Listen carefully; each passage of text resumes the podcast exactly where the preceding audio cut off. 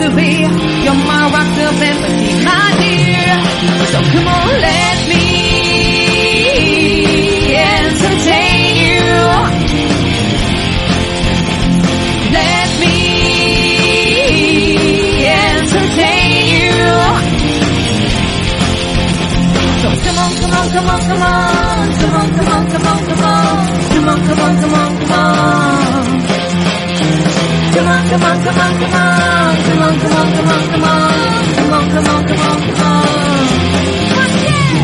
Let me entertain you. Let me.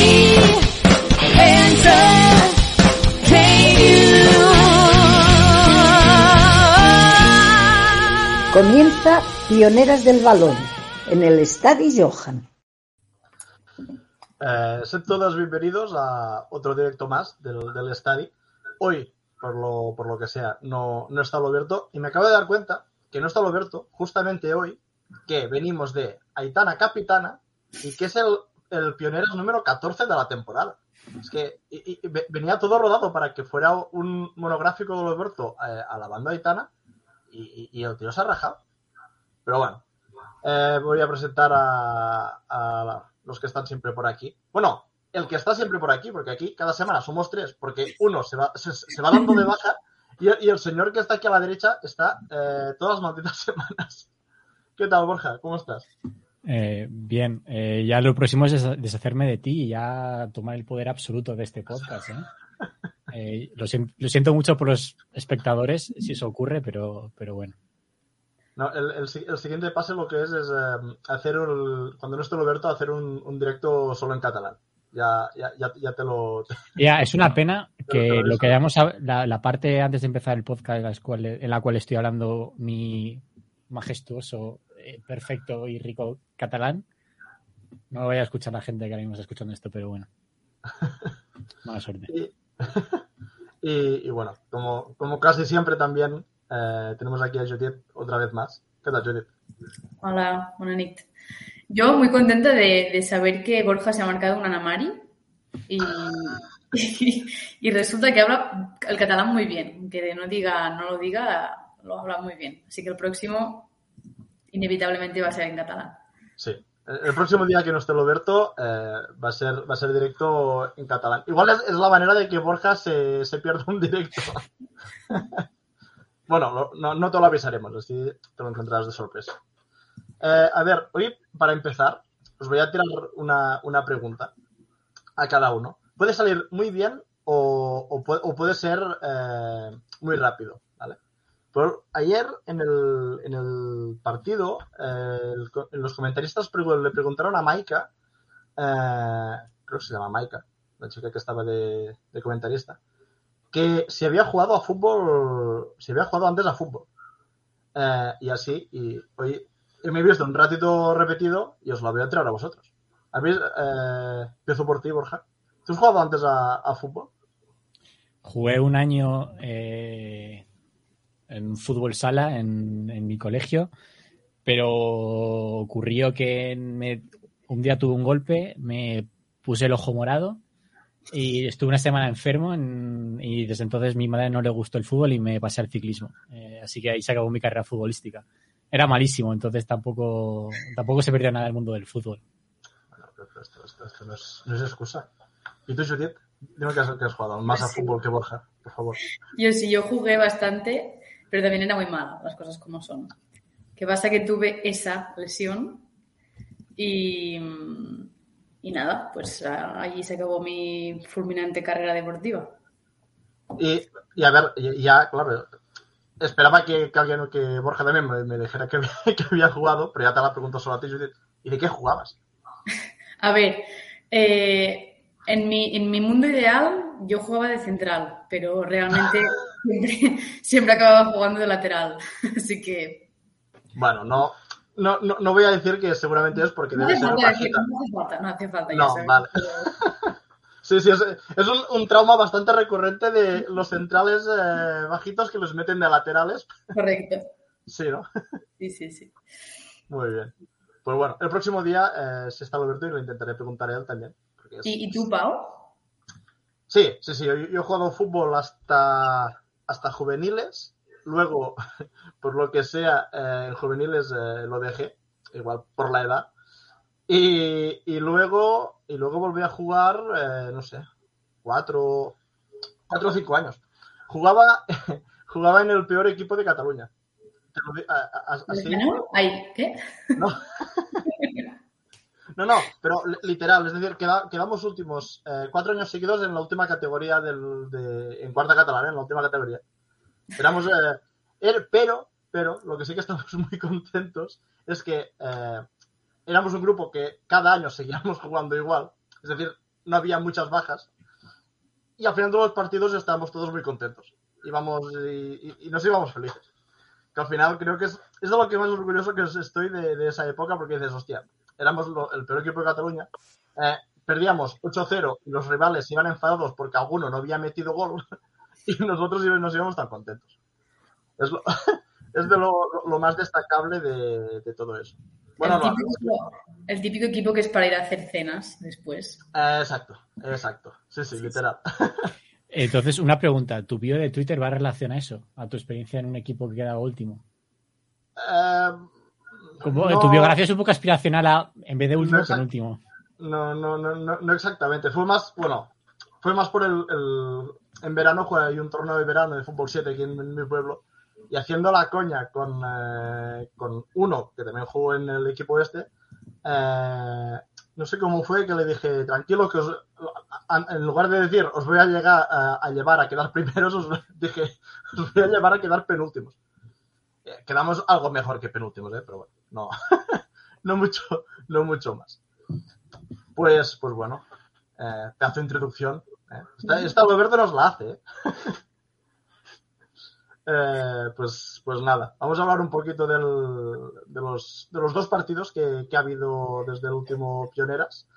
Eh, ha habido el, el partido contra el Valencia en el, en el Puchades, creo que se llama. Eh, bueno, partido más o menos cómodo, eh, 0-4, portería 0, importante, con Sandra Paños. Y el, domingo ganamos 0-7 al, al Betis, otra portería 0, otra, esta vez con, con Gema.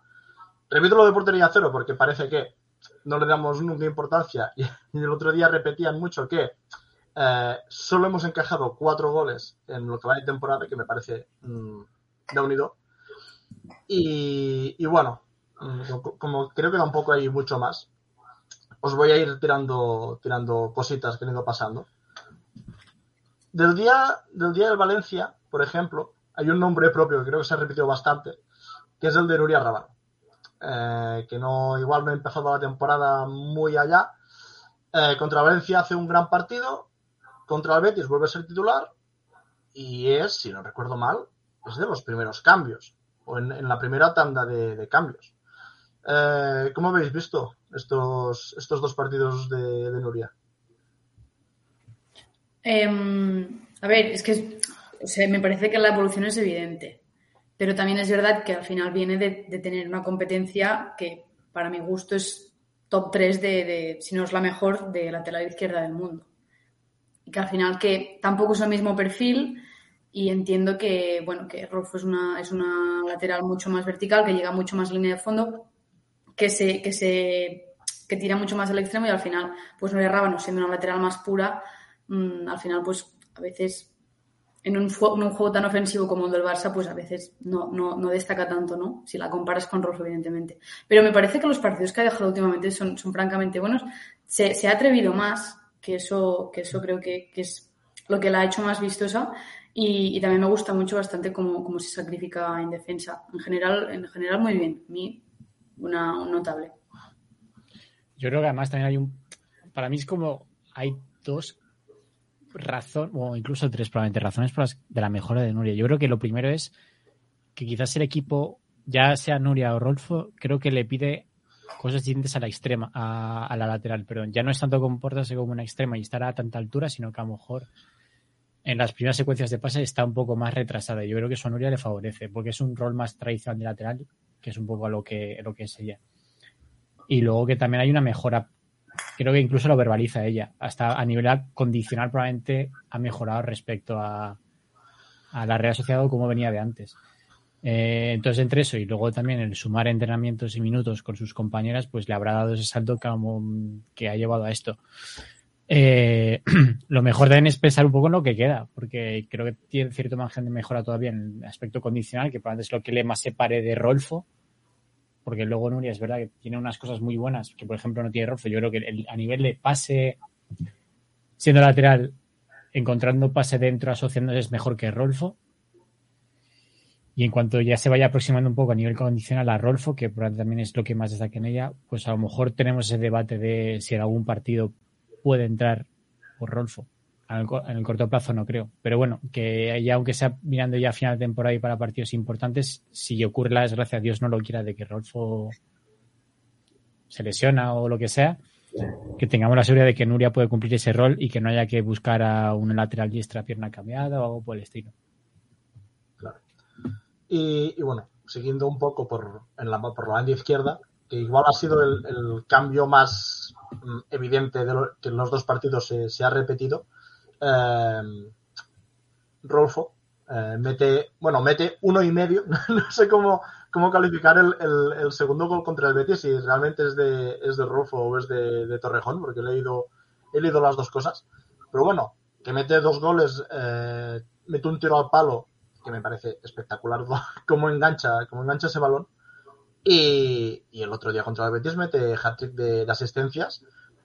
Curiosamente, eh, justo cuando la cambian a lateral, es decir, jugando de, extremo, a mí la sensación que me dio es que jugando de extremo contra el Betis, eh, sí, contra el Betis, mm, no estuvo muy allá.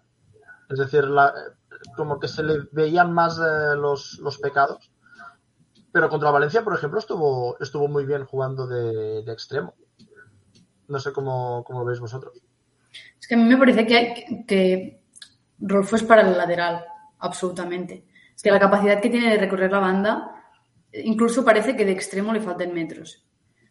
A lo mejor es un poco una exageración, ya lo sé, pero al final también estamos acostumbrados al lateral, perdón, al extremo izquierdo que ya se mete por dentro y es como hasta raro ver un extremo izquierdo pisando línea de fondo porque estamos acostumbrados ahora pues con la marcha de X eh, neerlandesa eh, a tener solo eh, extremas que se meten por dentro, como son Mariona y, y, Pina, porque Salma en izquierda tampoco lo hemos visto tanto realmente. Y al final, pues, es, la, forma en la que, la que la hemos aprovechado más. No sé, no, tampoco no hay mucho más. Yo creo que también condiciona un poco cómo el Betis plantea el partido. Al fin y al cabo no deja muchos espacios eh, entre líneas, sobre todo cuando avanzaba la jugada Incluso se veía secuencias de Rolfo metiéndose por dentro, eh, que no es lo más típico para en Rolfo y probablemente no es el sitio donde más se le pueden sacar sus virtudes a reducir, porque creo que en espacios reducidos, pese a que había una mejora, tampoco es la jugadora más brillante para generar ventajas en espacios reducidos.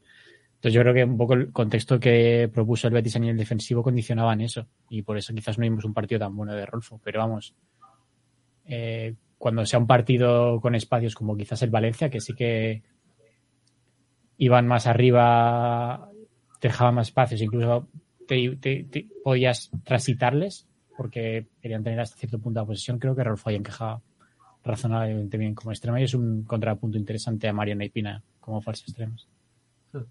Sí, bueno, también me imagino que ese extremo diferente también puede ser Salma, jugando, en, jugando en izquierda. Pero, Sí, No, y en realidad es una pena que no lo hayamos podido ver estas semanas porque con, no, no quiero decir explosión, pero con la mejora de Nuria, a lo mejor sí que hubiera sido más razonable invertir en eso, porque en partido grande lo más, lo más normal es que Rolfo sea lateral, pero si Rolfo está lesionada y Nuria es la extrema, eh, la lateral, a lo mejor quien encaja bien en la misma banda, complementándose es Salma. Y no lo hemos ver realmente. Salma ayer entró de, de extrema derecha. ya, eh, de hecho, voy a hacer la cuña para el spam de que tengo un artículo en la web del Study sobre esto, sobre la de Salma. No, pero en serio. Y es que no, no, no acabo de ver exactamente que ni el propio Jonah tenga muy claro la, la posición. Porque yo creo que lo de Salma como extrema derecha también está muy condicionada a la lesión de, de Hansen y casi una manera de darle minutos ahí. Pero yo no estoy del todo seguro de que la, no sé, dudas más que nada sobre la posición. Claro, bueno, es que al final, eh, el otro día me pensaba esto de- con, con Giraldez. eh, este, este tío se lo tiene que pasar tan bien. Es decir, si te fijas, cada semana hay mm, algún cambio táctico o algún cambio de posición o algún cambio de alguna jugadora. Es decir, no es el típico entrenador de eh, coger la pizarra, poner los 11 y tener una plantilla y decir, vale, laterales, esta y esta. Eh, mediocentro, esta y esta. ¿Sabes? Es decir, me da la sensación que, que se lo tiene que pasar tan bien eh, entrenando, entrenando al Barça que, hostia, no sé, yo tengo la sensación esta que cada partido eh, prueba cosas. Es decir, en cada partido hay cosas nuevas. Y bueno, espero o me imagino que dentro de poco esto se va, se va a ir acabando. Me imagino que vamos a ver ya eh, a un Barça que coja eh, velocidad de crucero, que, que- que coja más o menos el 11 eh, que va a tener que jugarse las, las castañas y, y llegar a Europa con un 11 un poquito más, eh, más rodado. Sí, pero no sé hasta qué punto tampoco, porque al final, si todo va bien en marzo, mm, recuperaremos a- hasta cuatro jugadoras quizá, Hmm. si contamos a Engen, que tendría Sí, que estar la, también. la contamos, sí. Entonces, claro, al final, si con un poco de suerte la única lesionada que tienes es Alexia, tienes un plantillón increíble porque a mí me parece que el nivel, o sea, creo que el, el Barça está en un punto de la temporada muy bueno, sinceramente, me da la sensación que, que- la dinámica es muy buena. Em, no sé hasta qué punto hay un once asentado, que evidentemente hay pilares inamovibles, pero hay factores que creo que se te complican a nivel de, de- quién es el de, de decir quién es titular, teniendo en cuenta todas, todas las jugadoras que tienes dis- disponibles y al nivel que están. Sí, es más, eh, al, hilo de esto que has comentado, eh, luego lo, hablaremos un poco porque creo que más o menos hay un grupo de eh, igual nueve jugadoras que las puedes decir de memoria y que son fijísimas, pero creo que hay, mm, bueno, dando por hecho de que Hansen se recupera bien y que, y que para cuando haya las eliminatorias de, de Champions eh, vuelve a estar al, al 100%, que en principio debería ser así. Parece que, eh, que en breve va, va, a estar, va a entrar en convocatoria. Pero creo que solo hay al menos un par, como mucho tres posiciones donde puede haber eh, más dudas en el, en el 11. Pero bueno, esto ya lo, lo, comentaremos, lo comentaremos después. Eh, del partido de Valencia, la verdad es que veo poco más. Veo que jugó eh, en banda derecha, que es un poco lo que más mmm, raro veo. Eh, veo que, que Giraldes intenta colocar, buscar una, un 11 donde pueda meter a Geise y a Oshoala juntas.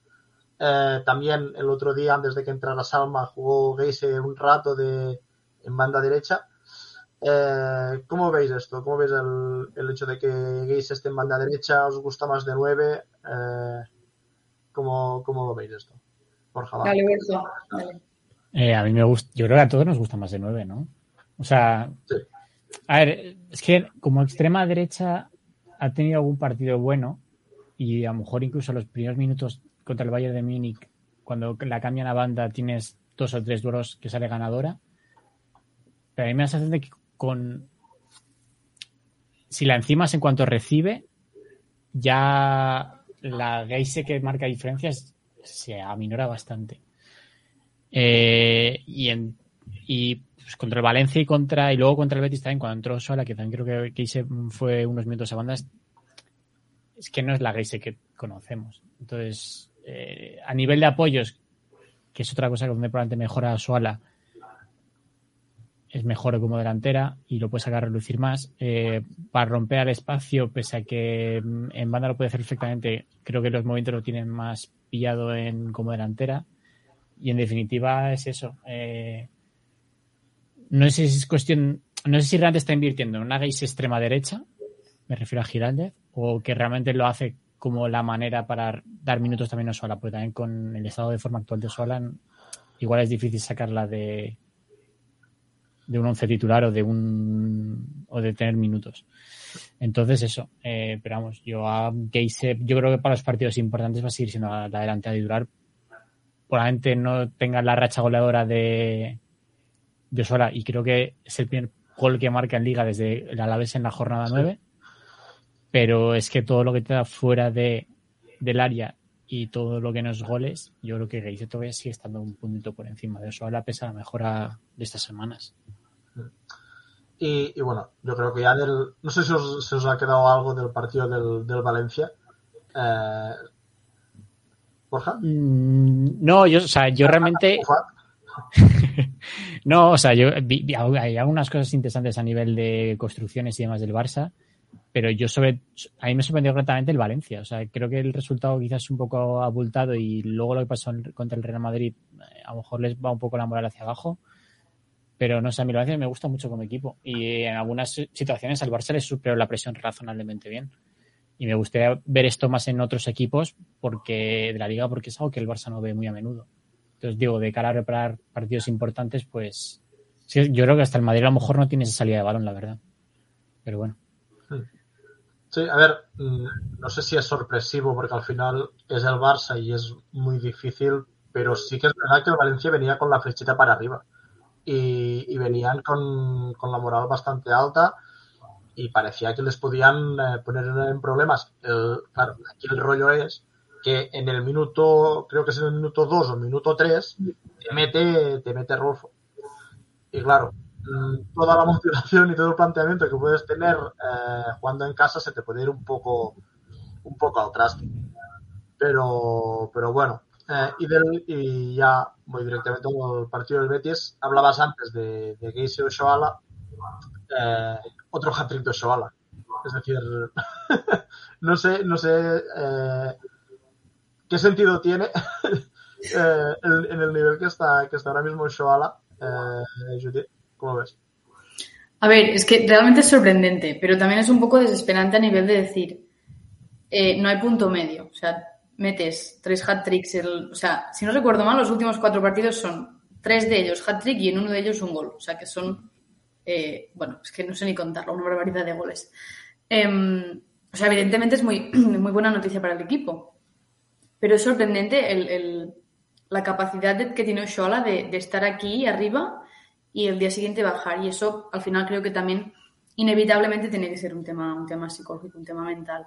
Pero evidentemente muy buena noticia. Al final, si, si ha conseguido este punto óptimo es porque, porque lo ha trabajado y porque se ha trabajado desde, desde el entrenamiento o desde, desde el staff. Así que, evidentemente, muy feliz pero por es, en ese sentido, pero sí que es verdad que al final eh, creo que eso conlleva también una dinámica positiva en la competitividad para la posición de nueve porque al final, eh, cuando Shoala no estaba a un, a, nivel tan bueno, pues a lo mejor no estaba tan exigida. Y sí que es verdad que estoy de acuerdo con Borja que el cartel de titular a lo mejor en grandes duelos lo sigue teniendo Geise, pero a lo mejor eh, en clave revulsivo entraría antes en un gran duelo de lo que lo podría haber hecho pues en partidos anteriores. Así que no, que muy, muy bien, la verdad, muy, muy contenta y, y sobre todo por ella, porque al final eh, bueno, las, las, críticas han estado, han estado ahí siempre y seguro que reafirmarse de esta, de forma es muy, es que es bueno para el equipo al final.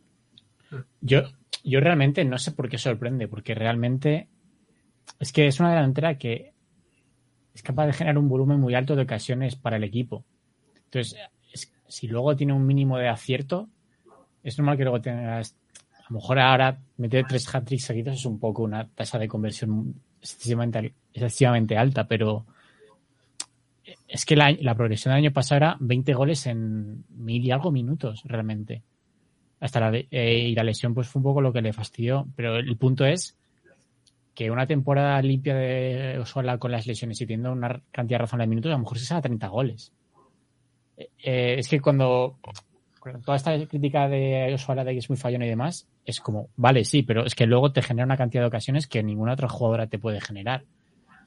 Eh, entonces es compensa, pues igual depende. Eh, yo creo que también una cosa muy positiva, más allá de la competencia que ha mencionado Judith, es también que el día grande, si nos quedamos sin una delantera que te amenace el espacio, que, te, que genere mucho estrés defensivo a la defensa rival, tener otra delantera de ese perfil similar, me parece bastante importante, que es un poco quizás lo que nos falló en la final de la Champions año pasado que no salió sola de inicio y yo creo que hubiese salido Osala si hubiese estado al 100% físicamente y eso te condiciona el partido. Yo creo que de cara a este año, incluso si vamos a Salma, es algo que no va a condicionar. Eh, entonces, y aunque sea solo por eso, ya me parece un punto positivo tener a las dos en el equipo. Mira, ya, que, estamos ya un poco en el, en el tema este de, de Geise y de, Oshoala, eh, os voy a tirar la, primera que tenía, que tenía pensada hoy. Y era un poco lo que hablábamos antes del, del 11, ¿no? Que al final eh, hay como eso, como nueve jugadoras que son bastante fijas, pero luego, pues, por ejemplo, pues pasa esto, ¿no? La posición de, de nueve eh, entre, entre Geise y Oshoala. Claro, eh, eh, en el día, en el día grande, sí que es verdad que siempre ha estado jugando Geise y la verdad es que Geise cuando el día Supercopa, por ejemplo, estuvo a un nivel que en estos dos últimos partidos, por ejemplo, no ha estado tan, eh, tan brillante. No sé si es tema de motivación o, incluso tema de, de, fatiga de la propia Geise, porque al final la manera que la están racionalizando los minutos, por algo tiene que, por algo tiene que ser. No solo es porque, porque Oshala, Oshala esté, esté on fire, sino yo creo que tiene que haber algo más con, con Geise de, de estarla eh, cuidando un poco más. Eh, entonces, creo que más o menos ya, ya, habéis dado vuestra opinión de que apostaríais antes por, por Geise o por Oshala. Pero incluso, en, claro, aquí, aquí otro tema. Eh, espero que los días grandes Hansen ya esté recuperada. Es decir, con una delantera, con Hansen, con Mariona, con Rofo atacando a la izquierda, eh, apostamos más, apostaríais antes eh, por Geise que, por una jugadora como Shoala que, que, está ganando duelos arriba y que te está metiendo goles de, de 3 en 3 o apostaría, seguiréis apostando por Geise que probablemente con Geise el equipo juegue mejor pero claro tener una delantera que es, lo que ha dicho antes Borja que no metía gol desde hacía un montón entonces eh, no sé. Bueno, me imagino que volveréis a decir que, jugaríais con, con Geise de 9, ¿no?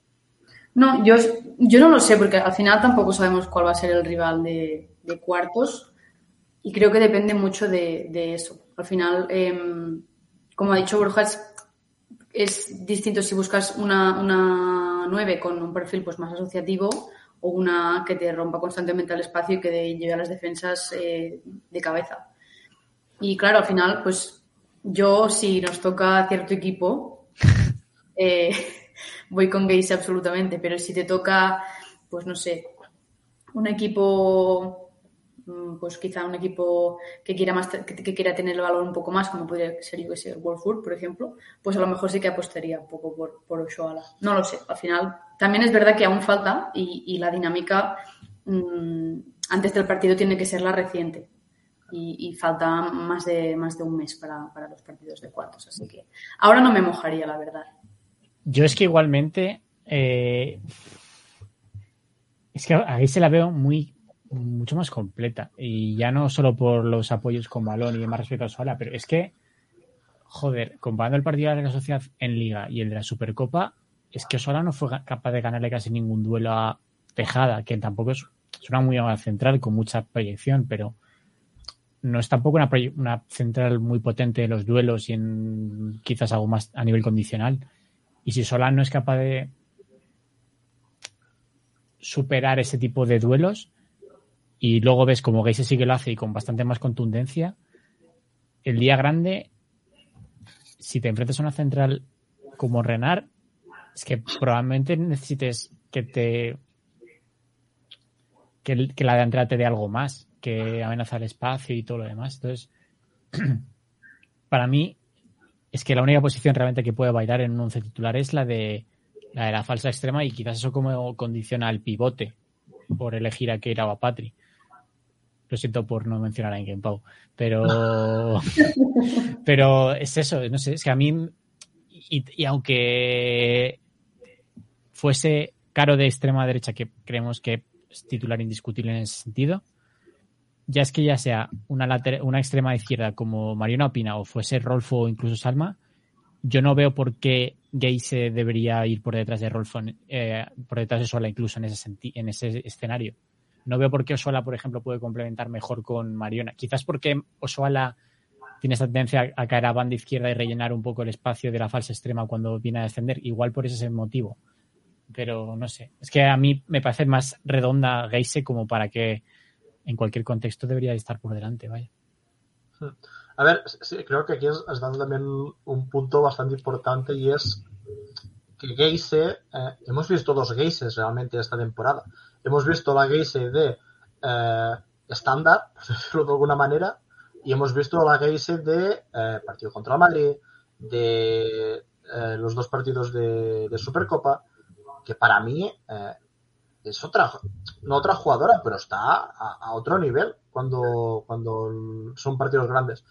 Y esto la verdad es que es, es muy, muy importante y, y, hasta cierto punto te da una tranquilidad. El día del Bayern, por ejemplo, a mí me, me, pareció el día del Bayern allí, el día que pierdes me pareció que hizo un partido increíble. Que hizo, y, y, probablemente era de los primeros partidos que ha jugado Geise en un campo eh, grande, de los primeros partidos que juega en Europa eh, fuera de, de Barcelona. Y, y, claro, el, el, escenario tiene que imponer. Y al final, y... todos los respetos, viene del Madrid Club de Fútbol, que, que, bueno, que el campo es, es lo que es. Y, ostras, y no se amedrentó y, y para mí fue un partidazo. Igualmente también estamos considerando como que ya el crecimiento, porque a ver, Osoala lleva desde 2019 y ya entendemos que a nivel de entendimiento con sus compañeras y de juego ya lo tiene más o menos ma maximizado. Pero realmente Geise tampoco, o sea, lleva seis meses, porque al fin y al cabo incluso entró tarde en la pretemporada, es que a nivel de entenderse con las compañeras y entender el juego es que probablemente todavía esté en una fase bastante beta. Y todavía le quede un margen de crecimiento ahí importante que todavía no hemos visto. Y esto de cara a junio, que es mayo, junio, eh, probablemente las fechas más importantes, no quiero gafarla, pero es que para entonces son otros cuatro meses y hay un margen de crecimiento ahí todavía importante. Entonces, para esas fechas igual incluso es Geise todavía más superior a Osoala. Entonces, eso. Eh, es que más allá de los escenarios que decías. Claro, bueno, al final, el, final es lo de siempre con cuando hay debatitos de estos, que, que al cabo de un tiempo, eh, pues la, las propias jugadoras eh, te los pueden desmontar, ¿no? Un poco como el último que hicimos con, con Mariona Pina, que lo hacíamos un poco más, porque Mariona igual no estaba al nivel que está ahora, ¿sabes? Entonces, claro, si Mariona recupera el nivel, eh, pues, pues, se, acaba el, se acaba el debate. Mariona tiene que jugar y, y, ya está.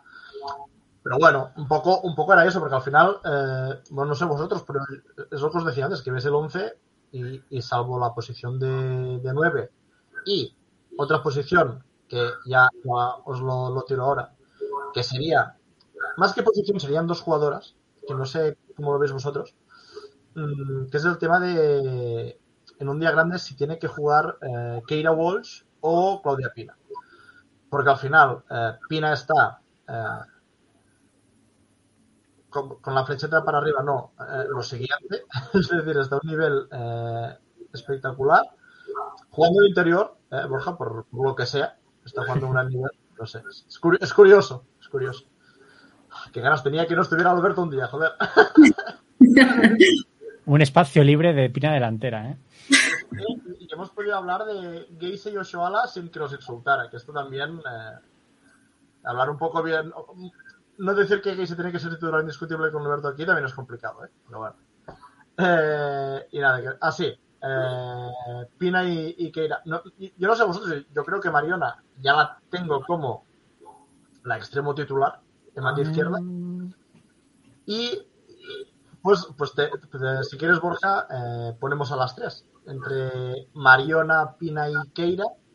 Eh, yo, por ejemplo, sé que soy muy pesado con esto, el tema de Patri de pivotes, que me parece que tiene que ser eh, sí o sí. Es decir, incluso la, la Patri que hemos visto estos días jugando de pivote era otra jugadora. Es decir, la, la, tranquilidad que, que, sacaba el balón, con la, incluso a la hora de presionar, eh, hacía días que no veíamos a la pivote saltar tan arriba cuando se perdía un balón eh, y lo hace con una facilidad que, es, que es muy es que es imposible encontrar a alguien que lo haga es que ya no es un tema de adaptación o no adaptación es que es que Patri es, está a un nivel por encima de cualquier otra pivote del mundo. Y sacarla de ahí para mí es, es perder mucho. Mm, y no lo digo porque Keira esté jugando mal. Ojo, Keira creo que está, está rindiendo bien y cada día está mejor. Pero es que Pina está a un punto que no puede sacarla de ahí. Y, y para mí, eh, Mariona también está un puntito eh, por encima. Pero claro, el día de más importante, quitar a Keira con la inversión que has hecho por ella, mmm, no sé. No sé cómo. Porque bueno, el resto del 11, a ver si Borja me dice que hay algo otra, alguna otra que no, pero creo que más o menos el resto, con Mati Paredes, eh, Lucy Browns y, y Rolfo, eh, Aitana, Hansen, la 9 que hemos comentado ahora, y luego están esta otra posición entre interior, pivote extremo, entre Mariona, Pina y Keira, que no sé, no sé cómo veis vosotros como si fuera el partido decisivo este fin de semana, eh, o quién creéis que, va a ser eh, los titulares ahí. A ver, es que una cosa es lo que yo haría, la otra cosa es que lo que seguramente acabará haciendo John, o sea, creo que, que él el tema de que ir a pivote lo tiene bastante integrado, no sé por qué. A ver, yo estoy de acuerdo contigo, Pau, creo que el, el nivel de Keira es muy bueno, pero es que no hay, no hay nada que iguale a Patri de pivote. Para mí es el mejor pivote del mundo, sin ninguna duda, y, y entiende el juego del Barça a la perfección, es que lo lleva dentro. Es, es, está hecha para, para estar ahí. Y, y, claro, yo creo que todo lo que no sea tenerla ahí, pues es perder, pero no porque Keira no esté dan, dando un buen nivel, es que es goleadora y todo ahora pero al final, pero al final es, es creo que, que, que Patri es inigualable y, y, por ello, también teniendo en cuenta el buen nivel de Pina, para mí el mediocampo ahora eh, tiene que estar estructurado por, por, por porque Patri pase por el pivote. Y al final, pues también si tienes a Rolfo de, lateral que te sube y baja tanto como le da la gana y si tienes una, un extremo como Mariona, a mí me cuadra bastante. Pero bueno, al final también es verdad que a Junota le gusta cambiar, le gusta probar cosas y, tampoco es este, este once que hemos mencionado tampoco es, es está sentadísimo, si más, si más que en, en liga no, no tampoco como, como rota tanto. Pero bueno, eh, estoy de acuerdo contigo. Yo, yo, haría, yo haría eso, sí. Yo, yo, yo, yo, yo es que haría una cosa. Yo haría un homenaje a Pep Guardiola y pondría de centrocampistas directamente. Entonces, ni una cosa ni, ni la otra. O sea, metes a alguien de central, a pivote, doble pivote, Keira, Patri, Pina, Mariona, y siete centrocampistas y ganaba una Champions así. No, ahora en serio. Yo creo que va a depender mucho del rival, realmente. Yo creo que cuando hablamos de que Giral es muy intervencionista y toca muchas cosas en, a nivel de alineaciones y demás, yo creo que lo hace mirando mucho a cómo explotar las debilidades o el, quizás no las debilidades, sino los los puntos débiles del rival. Entonces, por poner un ejemplo, si el rival te sale con una línea de 5 última, una falsa extrema te, te, te, genera tantas ventajas como a lo mejor una jugadora que más que te, te fije arriba eh, y te fije y te dé toda la máxima amplitud en banda. No lo sé. Eh, y, y, con esto también lo podemos replicar a eh, la lateral que la lateral diestra que me va a cubrir o que va a marcar a, la falsa extrema, ya sea Mariona Pina. Eh, es una lateral que te gana muchos duelos, que puede anticipar más fácilmente que otras, eh, que persigue a lo mejor individualmente y lo hace bastante bien, negando cualquier posibilidad de recepción de Pina Mariona, o la línea trabaja muy bien en sincronización y cuando, saben muy bien cuándo dejar una marca y cuándo no, y son muy buenas en los saltos. No sé, yo creo que va a depender de eso. Eh, y a partir de ahí, pues ya se verá. Yo creo que es que incluso a nivel de falsa extrema, yo no sé si. Creo que Mariona tiene un perfil quizás más físico que Pina, que te permite quizás retener más balones según qué situaciones, y Pina es una jugadora más técnica, más destinada quizás a dar último pase y a recibir más entre líneas que Mariona, porque Mariona también te puede hacer eso, pero quizás no a nivel de precisión y de rapidez.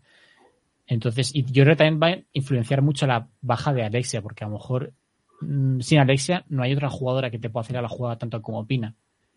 Entonces, si no está Alexia, renuncias a esa jugadora que quizás te acelere más la jugada para dar paso a Mariona, que a lo mejor no es tan ese tipo de jugada, de ese perfil de hacer la jugada. No sé, yo creo que va a depender al fin y al cabo. Eh, y el día grande, pues, pues ya veremos. Eh, todo esto lo has dicho contando aunque Alexia no vuelve para ser titular bueno, para final de temporada o Bueno, no está. Realmente lo, lo decía más para, para el primer partido de Champions, que es la, el primer partido eh, grande de verdad. Claro, Alexia. eh, bueno, es que este, claro, esto es otro tema. Eh, ¿Cuándo va a volver Alexia? ¿Cómo va a volver Alexia? Alexia? Y eh, si. Bueno, es, es lo que estamos diciendo ahora de, de las rachas. Teniendo en cuenta que al nivel que están ahora eh, llega Alexia y faltan eh, dos semanas para la final de la Champions, que debería, o, o- un mes para la final de la Champions.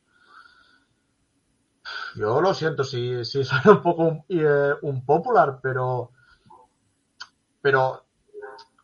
Ostras, es que si Pina está al nivel que está ahora, eh, meter a Alexia en 90 minutos, no sé hasta qué punto es bueno para el equipo y para la propia Alexia, que va a entrar una presión eh, muy grande. ¿Qué es Alexia? Que sí, que, que- que probablemente eh, en los primeros días entrará y le va a dar, le va a dar igual todo, le va a pegar cuatro gritos a, la- a las que no estén eh, activas y va a parecer que lleva más rodaje que cualquier otra jugadora. Mm, pero, pero no sé, es que al final yo, yo- yo lo planteaba más en el sentido de, pues esto, eh, entre Keira Walsh y, y Pina, porque me da la sensación que en estos momentos es donde puede haber un poco más de dudas, sobre todo porque se ha apostado muchísimo por Keira desde el principio de temporada y, y porque Pina ahora está que no la puedes mover.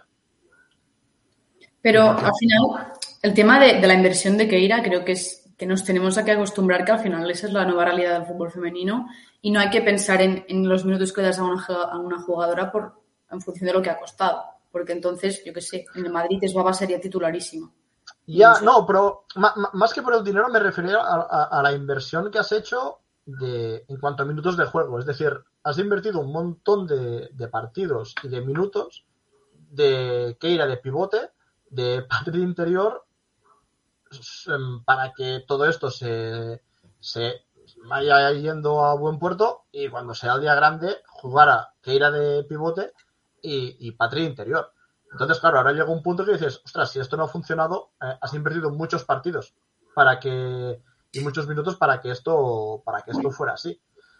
Pero, pero claro, no sé, yo y, sigo con la misma, es que ha sido poner a Patrick de pivote y volver a ver a la Patrick con el que estábamos acostumbrados de la temporada pasada y digo, ostras, eh, es que siento que me repito desde el principio con este tema, pero es que es que perde- me da la sensación que pierdes muchísimo poniendo a, a Patri de, de interior y, y quitándola del, del pivote. Sí, sí. Yo no, yo no veo que se pierda tanto. Es que yo creo que sí que tiene esa capacidad de acelerar la jugada y de jugar a espacios reducidos, realmente. Y Y, y de presionar. también. es, que la, la- eh, es que la presión con Patri para mí es, es, eh, es mejor, incluso la, la manera que tiene de, de, de colocar al equipo. Es decir, tengo hasta la sensación que el equipo está, está mejor, eh, mejor eh, colocado a la hora de presionar eh, cuando está de pivote y cuando hay presión tras pérdida, llega a sitios donde no llega Keira y, y es capaz de, incluso en un rango cercano suyo, meter la pierna y donde a lo mejor Keira no puede. Pero es que yo creo que también a nivel físico, imagínate que volvemos a encontrarnos al Lyon. Eh, un partido tan físico contra Dra- Dabrich y demás, ¿tú ves a Pina realmente siendo ganadora en los duelos? Porque a mí me parece que en partido importante el tema de ganar duelos es bastante Vale. importante, sobre todo Sí. teniendo en cuenta el partido que te va a poder plantear. Y a mí me gustaría pensar que Pina está en ese nivel condicional. Pero mm, Te lo- pues te lo pongo, te lo pongo de, de otra forma. Eh, partido contra el Lyon, eh, sales con, con Walsh, eh, Aitana y Patri. Mm, ¿Qué punto va a tener? ¿Va, a ganar esos duelos que ir a Walsh eh, sola en el pivote? Es que el tema también es ese. Es que el, el pri- el- el primer partido donde realmente te exigen físicamente eh, es el día del Bayern ahí. Y la tienes que quitar en la media parte. No, bueno, por lo que sea. pero, pero, no, pero al final, eh, ya, ya, ya, ya no es por, por, porque entrengan, sino es, es el hecho de que, hostia, el primer día donde el equipo rival te, te exige físicamente, te aprietan y vemos un cierto espejismo del partido de la final de Champions contra el Lyon, Sí, eh, donde estaba Patri de pivote, evidentemente, pero pero ahí también te, te digo lo mismo, hasta eh, que ya Pero yo a creo- ganar muchos duelos ahí. pero yo creo que el tema del Bayern fue más cómo se perdía además la pelota y- o, o cómo el Bayern te, lograba generar pérdidas porque lograban robar en zonas muy peligrosas para ti. Entonces yo creo que mm, lo de Keira y que Engen en ese contexto de partido entrase mejor es consecuencia de no una causa per se de Keira. Pero de todas maneras es la cuestión es un centro del campo con Pina Aitana Patri o un centro del campo, entiendo, Patri Aitana Keira, ¿verdad? Es un poco el Eh, dilema en el sí. cual estamos. Sí. Claro, entonces, ¿qué, ¿cuál de los dos tiene más físico, más eh, capacidad de meter pierna o meterse en un partido más de duelos? A mí me parece que el segundo igualmente, porque es que la única vez es que ir a Pina y que quizás Keira te lo pueda hacer en una posición más atrasada y a lo mejor, no sé, a lo mejor lo puedes compensar con una Patri más cercana a Keira y que la y ahí si tienes a Marina de falsa 9 pues que te juegue un poco más cercana al Pero- cuadrado, no sé. A mí es que pero- di- di, perdón. No, que, que es que es que me estás poniendo un planteamiento eh, muy como muy catastrofista del Barça. Al fi- Al final, eh, no sé si va a sonar muy, muy cruifista, pero es que yo espero que el Barça, que- el estilo del Barça tiene que ser justamente para contrarrestar todo eso. Y que una jugadora como Pina, eh, en, el, en el ideario Barça, tiene que, no, no importa el físico que tenga, porque vas a tener el balón y vas a recuperar tras pérdida. Si Lyon te plantea un partido como en la final del año pasado a nivel de presión y de, y de bloque defensivo, o incluso como el de la Real, realmente, ¿cómo lo superas a nivel de. Hemos visto mejora con eso, y pero si necesitas de alguna manera que cualquiera de tus interiores y pivote sean capaz de evitar que te metan la pierna y que te roben estando de espaldas, es que yo no veo a Villapina realmente. Y, me gusta mucho Pina, pero es que creo que todavía no está para ciertos contextos de partidos.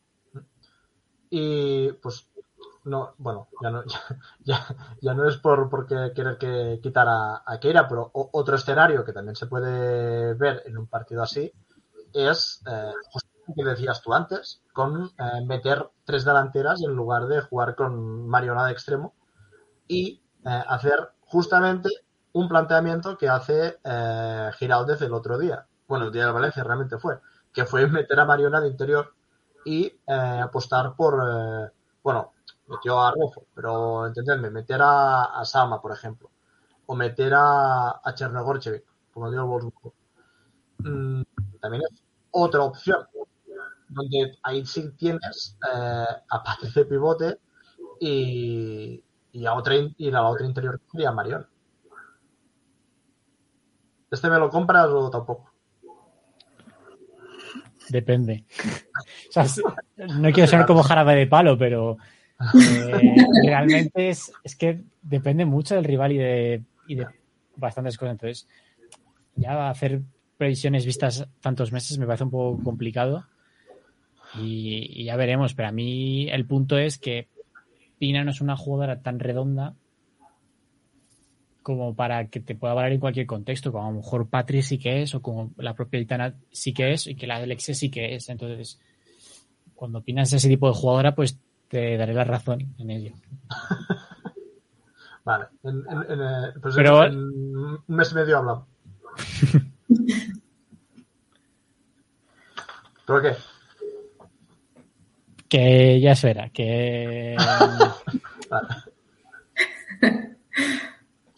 Pues bueno, mm, yo creo que ya de los últimos partidos de Barça ya lo hemos comentado todo. Hemos incluso hablado de, de Alexia, que por cierto el, el sábado, el sábado fue, fue su cumpleaños. Eh, a ver, del 0 al 10, eh, ¿cuántas ganas tenéis de que vuelva Alexia ya?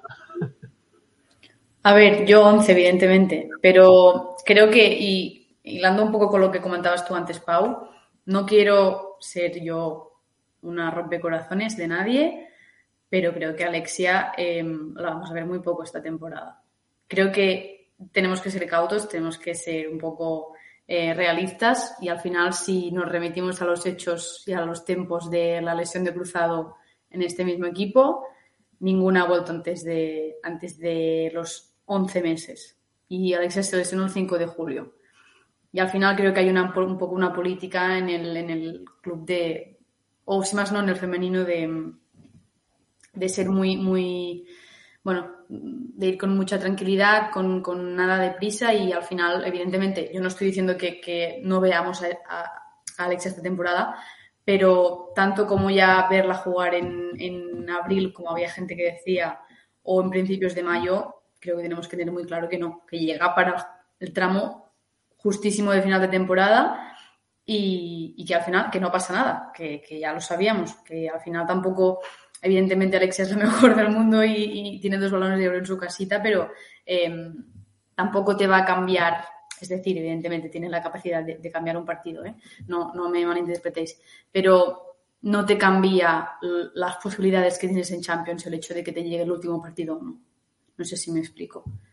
Creo que al final, bueno, pues eh, tenemos mucha suerte de, tenerla en el equipo, pero tampoco podemos pensar, bueno, como al final de la Champions llega Alexia, seguro que es titular y ya no tenemos el problema de quién es el, interior izquierdo. No, sí, sí, porque si llega y si es titular, la verdad es que estaría en los libros de, fisioterapia, creo yo, porque al final es una, es una lesión que, que, requiere tiempo y que requiere pues sus tiempos, hay que respetarlos. Así que, evidentemente, estoy segura que llegará y será la Alexia de siempre, no tengo ninguna duda, será, seguirá siendo la mejor, pero si no, ya, ya me callo, pero no sé si recordáis eh, cuando volvió Bruna, que fue un partido de liga en el Johan, si no recuerdo mal, que la pobre salió 15 minutos y en las declaraciones se ahogaba y dijo, es que me he cansado mucho. Me pareció una monada de decir, es que, es que lleva un año sin, sin estar con, a este nivel competitivo. Pues eso es un poco una, una, pequeña demostración de lo que es la lesión de cruzado, creo yo. Y que también cuando se hacen cábalas, creo que lo de abril lo dijo Dana Boranat, eh, o no sé si, o no sé, a lo mejor otra periodista que me perdone si me estoy citando mal, pero también con, con esto hay que tener en cuenta que más allá de que pueda volver en abril y de que a lo mejor no vuelve al 100% por lo que ha dicho Judith y por incluso por miedo que puede tener la propia jugadora que a recaer con la rodilla, es el tema de las lesiones no de rodilla que van aparejadas con el cruzado por haber estado un año o muchos meses de inactividad y le ha pasado a Bruna con la lesión muscular. La la, y, también le pasó a Ansu Fati, le pasó a Marta Cardona, no fue por un cruzado, pero fue por una lesión de rodilla que también estuvo inactiva mucho tiempo y que luego tuvo como dos lesiones musculares encadenadas. Entonces, está bien que vuelva en abril, pero que a lo mejor no tenemos que contar con ella para la final precisamente para, joder, estoy, ya me estoy poniendo como para la final, pero bueno, que no, que a lo mejor no podemos contar con ella igualmente para final de temporada porque no, porque es que no, porque,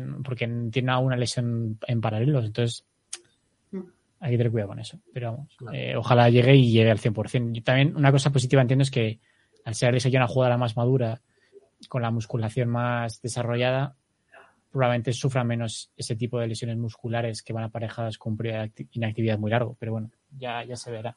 La cuestión es que la gente no se flipe, como todo en la vida. Exacto. Es que lo, que decías ahora también es bastante clave, sobre todo con, comparándolo con, con Bruna o con, o con Jana, eh, sobre todo con Bruna, que es la, la, que ya ha jugado. Claro, no es lo mismo eh, la recuperación que va a tener Bruna que va a tener eh, Alexia. Es que es, solo con verlas ya ves que, que, pues lo que decías, que la musculatura de, Alexia eh, es de, de, de, una mujer de 29 años y, y, Bruna no me acuerdo exactamente cuántos tiene, pero es jovencísima. Va a cumplir 21 creo este año. Pues imagínate, claro, es, es un... Creo. ¿Todo 2000? 2002, sí. Hostia, esto, esto, esto ya, ya, duele un poco más. pero, pero un poco es, es, sería eso. Y también hay el tema de eh, lo, lo, que nos dijo, nos comentó aquí Laia Bonals, que, que, se lo, que lo, lo hizo una entrevista al doctor Cugat, que claro, Cugat hablaba ya no un tema de, eh, de cuánto vas, vas a tardar a recuperar, es un tema de que entre los 6-8 meses hasta los 12, eh, una jugadora ya puede volver a jugar. Otra cosa es que del mes 8 al 9 la probabilidad de recaída sea más alta que del 11 al 12. Es decir, él te dice que a partir del año eh, esa jugadora la probabilidad de recaer es prácticamente nula y a medida que vas recortando meses esto eh, va aumentando. Sí. Claro, aquí también entra un poco eh, el miedo que, que decía antes Borja de si Alexia mm, tiene esto muy metido en la cabeza y, y- y se atreven a dar eh, pasos o, o no. Mm, claro, eso ya, ya lo veremos. El tema también es este, que si llegamos a una hipotética final de Champions, a ver con cuántos partidos en las piernas viene Claro. llega Alexia a ese partido. Y, y hasta qué punto es eh, importante que, que Alexia esté. Al final, Alexia sí que tiene una cosa y es que eh, es, un- es una entrenadora dentro del campo. Al final, eh, tiene, tiene esa cosa de que empuja muchísimo al equipo y, bueno, supongo cuando- si, el Barça llega, porque lo estamos dando ya por, por hechismo, que estamos en la final de, de Champions, eh, ya lo debatiremos en el, en el momento, me imagino. Pero, pero el tema también es hasta qué punto es importante meter a alguien eh, con la estrella que tiene Alexia o meter a alguien que esté mucho más rodado y, y tal. Pero, pero bueno, esto ya lo, lo iremos viendo, supongo. Primero tenemos que llegar a la final. Lo, lo dijo Alexia, creo que fue en el, en el documental este que, que le hicieron, que, que, que como que al final de la, cuando se acaba la final de la Champions, que decía, es que la gente me decía, va, tranquila, que el año que viene seguro que la ganáis. Y ella se quedaba con cara de, pero vamos a ver, mamá de cántaro, tú sabes lo que nos ha costado eh, llegar, llegar a la final. Y la verdad es que, bueno, le- le- lo damos por hecho, pero justamente este año hemos perdido en, casa del Bayern. Cosa que el, año pasado llegamos a, bueno, a la final invictos no, porque perdimos justo el, el penúltimo partido, pero, pero prácticamente. Y, y mira, y, y se perdió. Pero, pero bueno, de esto, de esto al final no mucho más. Hablando también eh, de lesiones, de cruzados, de recuperaciones, eh, hablando de Bruna, eh, hoy ha sido convocada Bruna con la selección sub-23 eh, sin haber debutado. Eh, Salma jugó 20 minutos y se la, se la lleva el, el exquisito don Jorge Vilda a, a la absoluta. Eh, a ver, va. Eh, ra- eh, rajad lo que queráis. ¿Qué os parece? Yo lo único que espero es que no se lesione. Porque, claro, viendo los exquisitos métodos de la selección, pues hay precedentes. Pero, a ver. mm, es que, a ver, es que, claro. ¿Qué vamos a decir? No, mira, yo espero que no se lesione. Y que, bueno, que al fin y al cabo, pues entiendo que. O sea, yo, yo como jugadores profesionales, evidentemente, entiendo absolutamente su, su disposi- disposición perdón, a ir a la convocatoria. Pero, pero no, no les deseo éxitos. no puedo decir nada más. No, no sé, mira, mm, Laia, bien para Laia para tener ritmo competitivo y Salma, bueno, pues también, supongo. Sí, antes, antes de que, de que arranque Borja, eh, me, me ha hecho gracia lo de, lo de Laia porque, eh, bueno, realmente decía lo de que arranque Borja eh, más por el tema de federación, pero claro, si hemos hablado de Laia, supongo que le querrá meter algún palo también. eh, Pero, eh, pero básicamente me hace gracia porque dices eso y realmente le, le está yendo fenomenal esta temporada lo de tener rodaje con la selección eh, para cuando juegue en el Barça. Sí, Porque justamente la tenía aquí apuntada como eh, alguien de quien hablar del partido contra el Betis y no precisamente de una manera eh, muy positiva. y mira que lo digo que lo digo yo, que era de los que más la defendía a principio de temporada de como jugadora que hay que tener en el, en el equipo sí o sí, pero uf, está, está costando.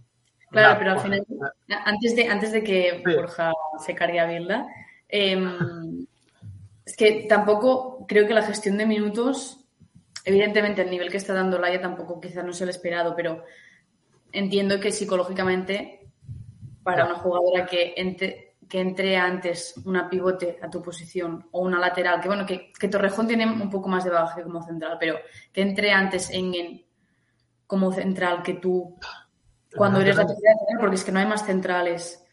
Entiendo que a nivel de confianza, pues es que es- inevitablemente afecta. Pero bueno, mm, al final tiene un contrato hasta 2024. Así que la verdad es que tengo mucha curiosidad para saber lo que pasa. Porque es evidente que para Jonathan no cuenta. Así que no sé. Y nada, Borja, adelante con. Es que, claro, aparte de, de que, de que hemos comentado de que es un desastre el, el tema de que hayan convocado a Laia de Salma, tampoco, a nivel futbolístico, tampoco tiene mucho sentido esa convocatoria. Porque es que. Bueno, en fin, dale, Borja. Eh, yo, o sea, solo iba a pasar primero por lo de Bruna, que bueno, que es una vergüenza y todo lo que habéis comentado, retweet y favorito. Eh, pero es que realmente me, me cuesta entender qué, qué buscan con ella. O sea, viene de una lesión muscular, te la llevas, pero tampoco te la a llevar para jugar muchos minutos. Y no sé, una jugada que tiene muy vista en la sub-23 en categorías inferiores, como para qué quieres volver a, llevarte a Bruna. Porque la echaba de menos. Pero No, es que sé. no- no- no sé, la sub-23 no se juega nada, no es como a lo mejor la sub-19 que está con el europeo y demás. No sé si uno todavía puede jugar con la sub-19, pero bueno. Entonces, es que cuesta mucho entenderlo. Y luego, es que a mí lo de lo de Codina me da un poco igual. Porque lo que comentabais de la de que al menos ahora pueden, en la selección española puede tener continuidad y que luego realmente yo sé que Vila se la lleva por otros motivos que no son puramente futbolísticos, porque aunque haya falta de centrales, eh, Codina no, quiero decir, a mí, a mí nunca me ha parecido una central con esa proyección siquiera, ni con proyección en selección española, por mucho que en las inferiores haya podido estar, pero con, en la absoluta a mí nunca me ha parecido que tuviese proyección. A mí casi lo más criticable de todo me parece lo otras jugadoras a las que he llamado, que como no son del Barça, pues tampoco quiero entrar y tampoco hace falta entrar, pero yo siendo un poco todos los partidos de la Liga F hay cosas que me parecen muy difíciles de, difícil de justificar si no es que Bilda está buscando un grupo que le ofrezca lealtad y que sea su grupo de confianza y que sepa que no le van a poder montar ningún tipo de de queja como lo que como lo que ocurrió. Pero- Y luego la cita esta de Villa de para ganar un torneo a veces lo me- no es lo mejor tener las jugadoras que mejor juegan, sino quizás tener a jugadoras como tenemos nosotros con otras características. Más allá de que es una frase muy made in Mariano Rajoy, estoy orgulloso de mi Rajoy, es ¿qué, qué es lo que quieres decir exactamente con ello?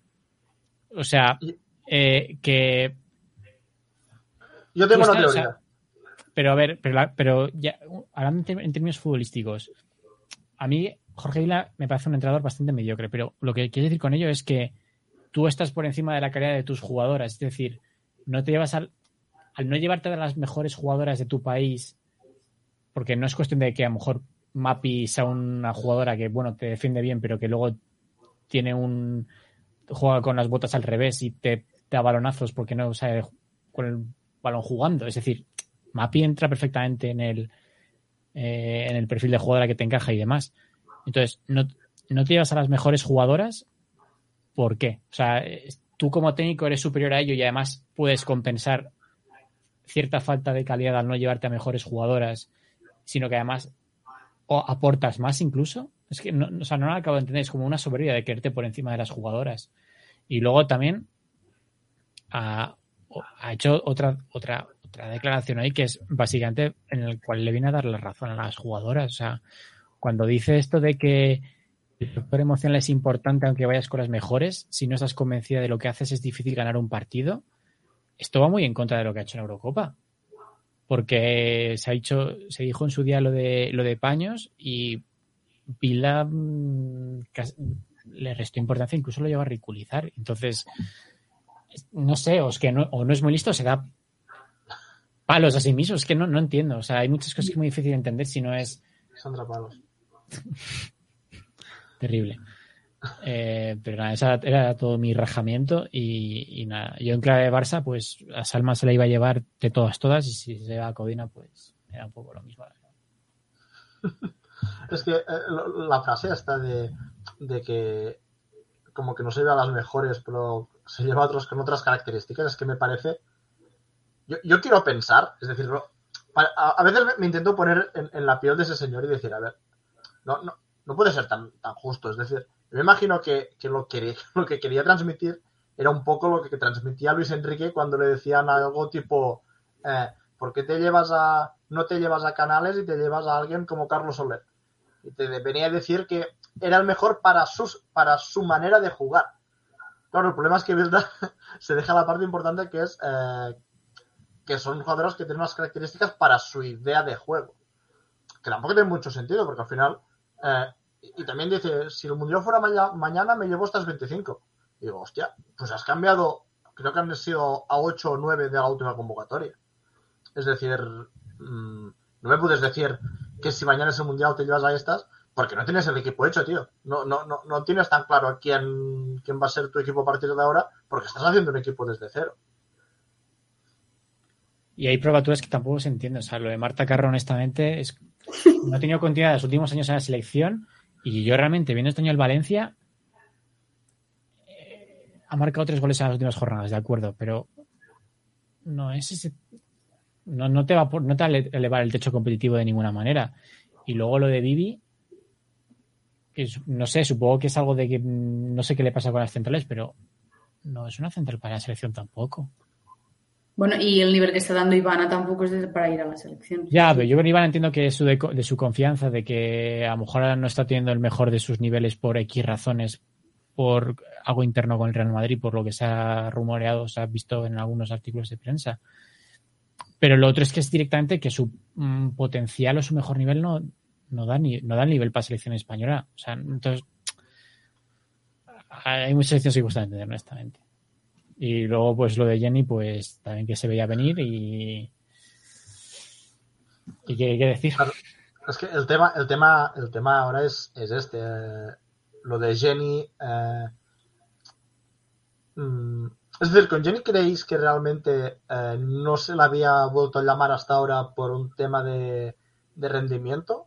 Y ahora eh, la lleva porque, porque no tiene mucho más. ¿O realmente ahí ha habido conversaciones antes de la convocatoria? Que ha habido conversaciones, vamos, pondría la mano en el fuego. Y, y, y otra, eh, ¿estamos totalmente convencidos que de las 15 no va a volver ninguna antes del Mundial? A ver, en, teoría eh, habría, tiene que haber movimientos, pero no, yo, sinceramente, sea, bueno, hay ciertas voces que comentan que, que Aitana, eh, Paredes y Mapi, su postura es inamovible y segurísimo que no van, pero yo a esa postura le sumaría a Alexia, porque me parece que el apoyo que dio a, Paredes es, es, en su momento. ¿Y no crees, ¿No crees que los patrocinadores van a jugar un papel en eso? Y ya no te digo de los patrocinadores solo por la parte de Alexia, sino también por la parte de la selección. Precisamente por eso. Es que al final, o sea, me, o sea, yo me refiero, si hay un, un, grupo dentro de las 15, un grupo pequeño que no va a jugar y de esas son Mapi y Aitana, que son de las más notorias aparte de Alexio, uh -huh. No sé, o sea, sí. no sé, tengo muchas dudas, la verdad. Evidentemente los patrocinadores son, son un gran que, pero si hasta ahora no han importado a nivel de selección española, o sea, la única presión que entiendo que, que podrían, o sea, que, que tú dices, Borja, es que venga de la propia jugadora, no de la institución. Sí, no, no, sé si realmente si hay un patrocinador cruzado entre eh, Alexia y la propia federación, pero Visa sí que creo que patrocina a la FIFA o al. O al menos a la UEFA sí que hacía. No, realmente no sé, pero yo lo que intuyo es que también los patrocinadores del Mundial querrán tener a la mejor jugadora del mundo, entonces presionarán a la federación de alguna manera. Pero yo con eso también se me abre la cosa de realmente una selección española sin Irene sin Mapi, que probablemente es la mejor pareja de centrales del, del mundo, y sin Aitana, que probablemente es, no, no, creo que sea la mejor interior, porque ahí está Alexia, pero top 3 interiores de, del mundo también.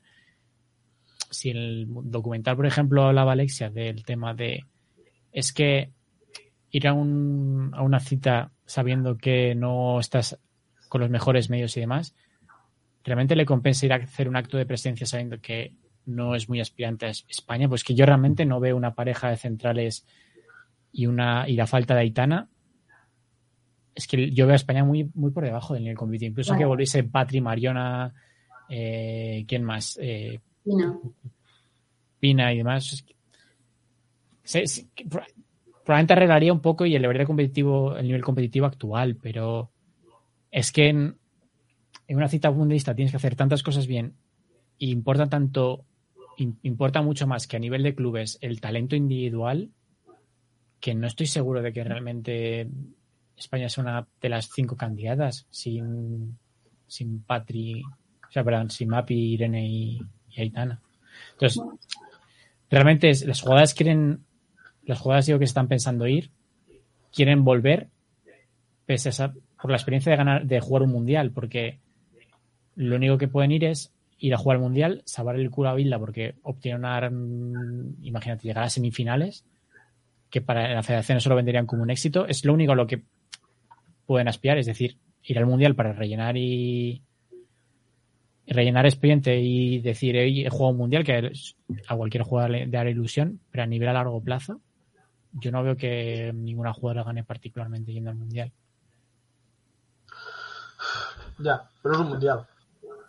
Es decir, eh, Pero veis ante aquí quien debería estar picada por esto es Irene Paredes, que era su mundial y que era su último mundial.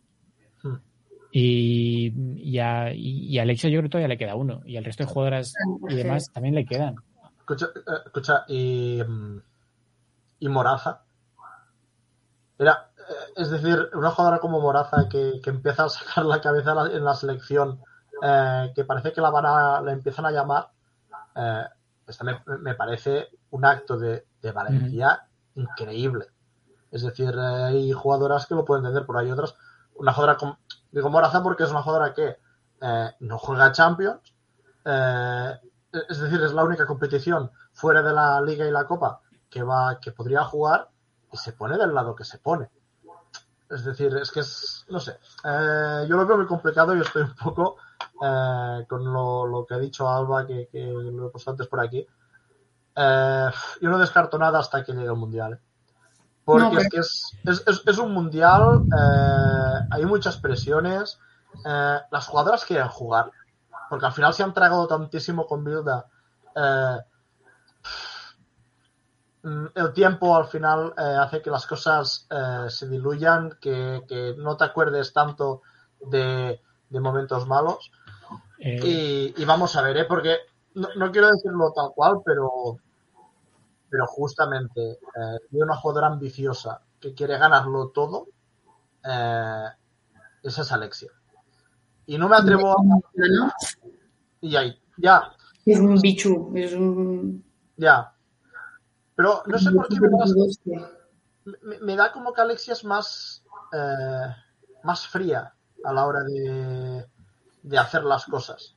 No, A mí Mapi, Aitana y Alexia me parecen tres jugadoras, probablemente con de las tres del mundo con más hambre competitiva. O sea, Sí. yo creo que el- son jugadoras, especialmente Aitana y Alexia, pues que no tienen techo. O sea, Sí. a nivel de, de- de querer títulos, Es que, y ese, ese gusanillo cuando llegue en mayo no, no lo van a tener. No sé, yo, yo, yo con Aitana hay un, un momento hace no mucho que es cuando, cuando es su cumpleaños, que es eh, junto a Alexia es la un- las únicas jugadoras que, que desde la federación eh, han felicitado de las 15, si no voy, si no me, me dejo alguna. ¿no? y a Mayur, ¿no? Que hicieron eso de... Ah, sí, claro, Pero- ah, claro, claro, claro, claro. El, el. No el, el tweet, el tweet con el No, mensajito. no sé qué. ¿Cómo, cómo, cómo? No, eso fue Irene Guerrero, ¿eh? Ah, verdad, Guerrero. Sí, o sea, a Mayor no la felicitaron desde la federación. De- fue, Ah. Una cuenta fake, de la, la cuenta Profitable creo que se llama, que hicieron como una felicitación fake, pero lo de Vale. lo de que en un comentario de Instagram se filtró el mensaje de WhatsApp de que no suene muy especial, eso fue por Irene Guerrero. Ah, vale, vale. Bueno, pues eso. Sí, sí. No sé, creo que, que todavía tenemos que, que ver muchas cosas. Tiene que pasar eh, muchos meses. Y, y, hostia, y no descartemos, no descartemos nada, ¿eh?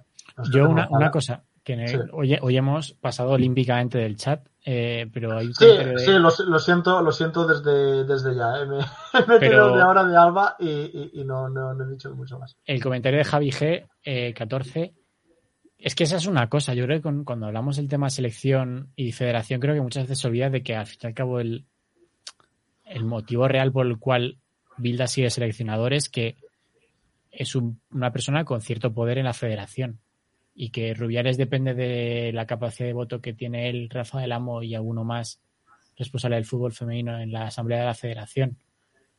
Eh, entonces, eso es, notorio. La cuestión es, eh, todos los frentes abiertos judiciales que tiene Rubiales se lo va por delante hasta que acabe el mandato. Y si ese es el caso, en 2024, que creo que es cuando hay elecciones, si va a salir reelegido. Yo creo que si Rubiales se va o le echan, yo creo que Bilda no sigue ni de coña.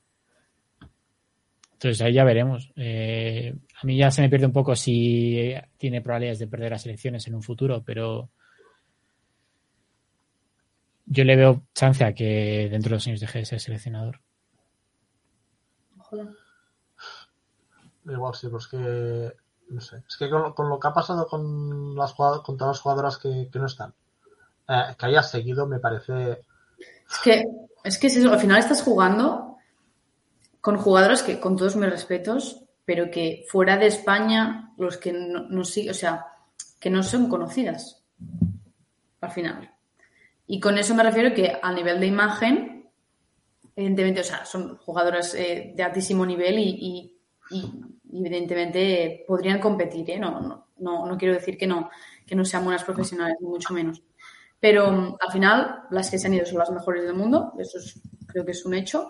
Y a nivel de imagen, estás compitiendo si las mejores del mundo, eh, sin jugadoras que juegan Champions, sin, sin jugadoras con representación en otras ligas, que al final parece una tontería, pero jugadoras como Leila o como Ona o como Lucía, o, son jugadoras que al final te dan una imagen que te que proyectan el fútbol español en otros países, te gustarán más o menos, y que al final, un mundial que se mueve a Australia y que aún así tiene toda la pinta de que va a tener un buen seguimiento, de que va a tener un, bueno, un buen nivel a nivel eh, de afición, de, de, cobertura, te estás sacrificando muchísimo porque además hay que ser un poco listos y que darse cuenta de que el fútbol femenino está en un momento que me parece que es un hecho que está socialmente en auge y no aprovechar de ello cuando tienes a una señora que gana dos balones de oro, pues es que me parece que a nivel de, de, estrategia ya de, marketing, que, no, evidentemente el fútbol no es eso, ¿eh? pero es que me parece que está todo mal, es que no sabes ni publicitarte, no sabes, no sabes gestionar nada.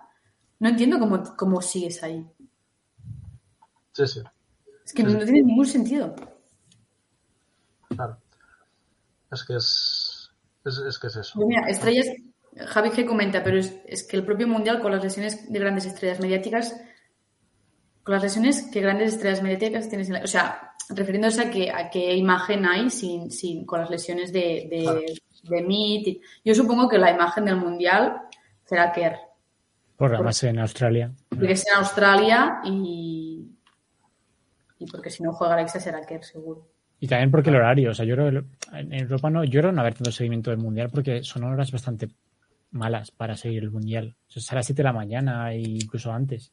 Ya, pero Borja, si lo comparas con el mundial del 2016 o del 2000, eh, perdón, del 2015 o 2019. Yo el de 2019 sí que creo que hubo relativo seguimiento ¿eh? en, en Europa y en España y mm, no sé, ya viste el mundial. Es que, es que un mundial como en, en Estados Unidos lo compro porque aquí se vería por la noche o por la tarde, pero es que por la mañana no sé yo hasta qué punto se lo va a comer. No sé, eh, tengo dudas, ¿eh? yo no lo veo tan claro, pero bueno, ojalá sea el caso, vaya. De hecho es que ya, hay dificultades para colocar, para encontrar un, un elemento, una televisión que transmita el mundial. Entonces yo creo que eso ya habla un poco de cuál va a ser un poco el, seguimiento. Y el propio que la gente no va a seguirlo en directo porque es muy, muy por la mañana y por la gente estará trabajando, eh, a mí en Europa me genera dudas, la verdad. Bueno, veremos. Eh, sí, sí, tal cual. Y, aparte es un poco lo que decíamos, ¿no? Que al final, yo, no sé vosotros, pero yo el tema de la selección, desde que no están las 15, Ni creo, que no he visto, creo que no he visto ninguno. Pero es que ya cuando había las 15, había partidos que ni los veía porque eran eran pachangas. Entonces, mm, no sé, es que, es que, claro, ya desde la federación, la manera que, que llevan desde hace tiempo eh, mm, enseñando el producto es bastante, bastante flojete. Así en, en líneas bastante generales. Así que no sé. Bueno, no sé. eh, ya lo iremos, lo iremos viendo y, y ya veremos si hay más, eh, más jugadoras de que, se bajen del, del carro para ir a un mundial o, no. O si va a ir Marta Carro. Eh, y nada, eh, poco más. Eh, os quería hablar también, que veo que, sí, supongo que no, no, no nos tiraremos mucho rato más, sobre el articulazo de, de Sport, enésima comparación absurda del, de comparar el fútbol masculino con el femenino. Eh, así a, bote pronto, ¿qué, qué, qué, qué- os parece? La, idea esta de eh, es que juegan contra, contra juveniles y, pierden. Eh, ¿Esto qué? A mí, es que, sinceramente, ya el, que a este señor abra este debate ya me parece absurdo. Pero es que más absurdo me parece el titular de el partido del que nadie habla. Como si tuviera que ser algo escondido, como de, mirad, estas jugadoras qué malas que son, que han perdido contra unos chicos y vamos a esconderlo y vamos a guardarlo en unos archivos. Pero, señor, ¿usted qué- se cree que está haciendo periodismo de investigación? No sé.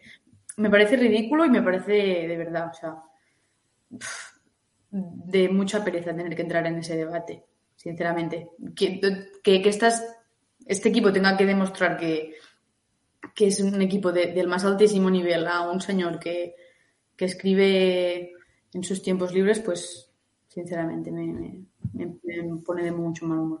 Muy mal humor, perdón. Borja, ¿no? No tengo nada más que añadir. O sea, han borrado el tweet. O sea, que imagínate el nivel Sí. de. Sí. es que lo de solo- siempre. O sea, es que. Sí. En fin, da igual. O sea, no hay, no hay nada más. O sea, que me caliento, que no, no hace falta nada más. Ya me caliento yo por Borja. Yo so- solo por... eh, es que hay, hay un hilo en, en Twitter, que lo- os lo voy a poner aquí, que me parece eh, acertadísimo eh, cuando se habla sobre esto, que es este, este tweet de aquí, supongo que se Mm, ve, sí, de, de Pedro Mayo, eh, que habla un poco pues de pues comparaciones, ¿no? Eh, pues que te habla pues que ellos mismos, eh, equipo amateur jugando contra juveniles, que los juveniles son infinitamente mejores que ellos, pero los ganan por físico. Eh, poner el ejemplo de eh, aquí más abajo bueno, la- las niñas que, que hasta infantiles pueden jugar juntos y que no hay ningún problema de, de, nivel, es decir, mm, al contrario, hay muchos equipos donde las jugadoras eh, son de lo mejorcito del equipo, o, ya, otro ejemplo que me parece incluso más eh, básico, que es el tema del boxeo. Es decir, ¿por qué en el boxeo damos por hecho que eh, se tienen que dividir por pesos y, y en, el, en el fútbol no podemos llegar al, al punto de eh, el, el- el físico es diferente? Es que, no sé, me, me parece que, que aquí el eh, Pedro lo, resume lo resume bastante bien y, que pone cuatro puntos eh, bastante, bastante interesantes. Es que al final yo recomendaría a este señor a que vaya un, un fin de semana a un campo de cualquier eh, club local y vea la cantidad de niñas que técnicamente se pulen todos sus compañeros, pero juegan en el mismo equipo porque tienen siete años, o ocho o diez. Y que, y que vea que al final cuando hay una evolución física pues hay cosas que se explican por sí solas, pero que al final, mm, bueno, pues eso mismo, que se vaya a un campo este fin de semana. Y bueno, ya, ya me imaginaba que no, no habría mucho más. Es que al final es un tema ma- más para sacarlo que para, para debatirlo, porque es que, claro, tampoco, es que no hay debate. Es que al fin y al cabo, eh, es como el, el, el- es que no sé ni cómo se llama, un, un streamer de, de Twitch que, que hace no mucho también eh, pegó una rajada de que eh, el fútbol femenino que es solo, eh, solo sobrevive por caridad de la gente y que, y que, y que no es divertido y tal, y dices, bueno, pues es que al final no sé. Son, son argumentos que, en- que en pleno 2000 2023 suenan como, como raros, eh, más viendo la evolución que están teniendo. Que es decir, mm, no sé. Es decir, la, la gente lo está viendo y se está quedando.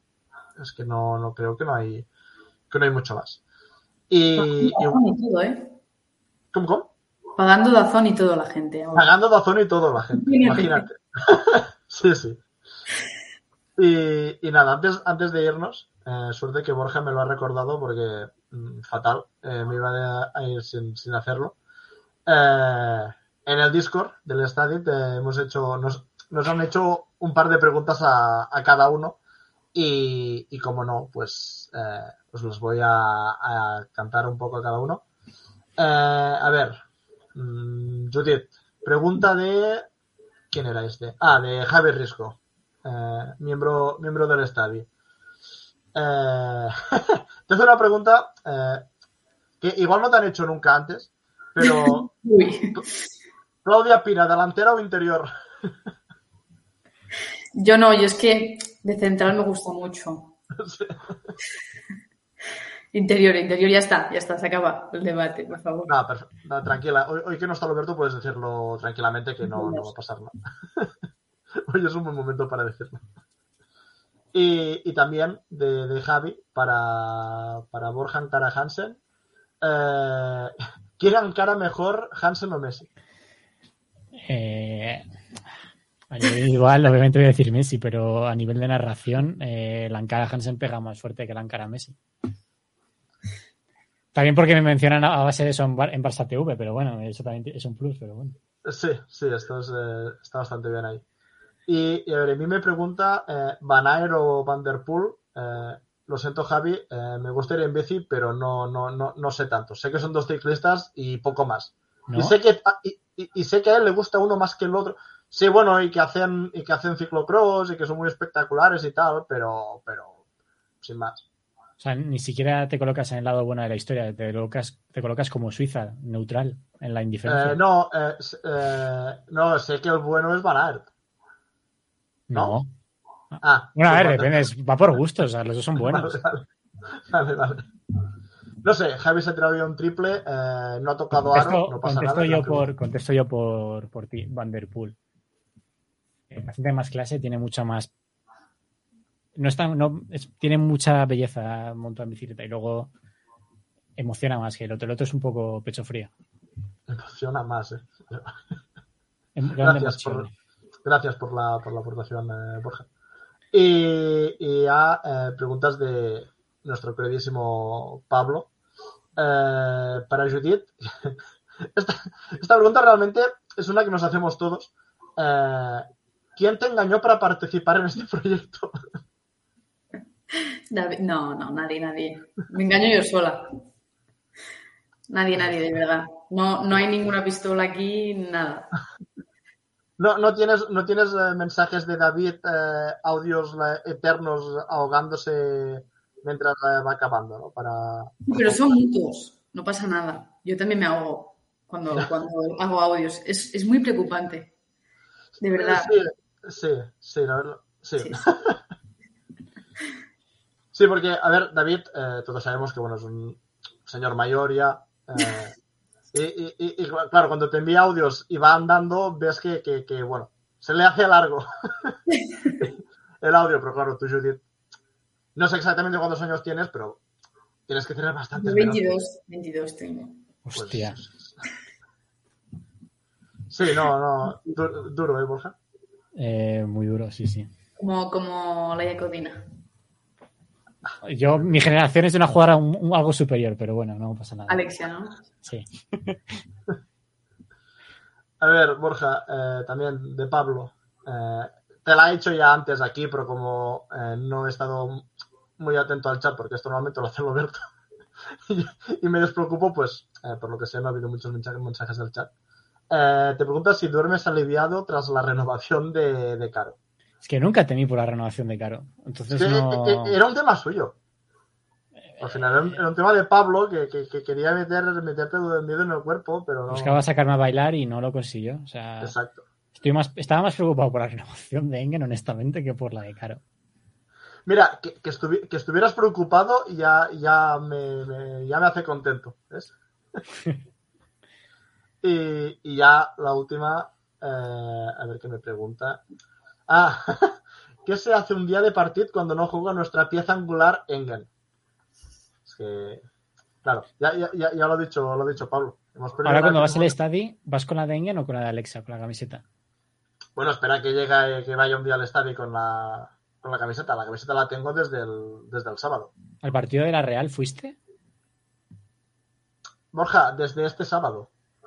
No, no, pero digo, no, no, Ah. ya no lo digo por la camiseta de Alexa. Digo, eh, ¿fuiste al partido la- de la Real Sociedad?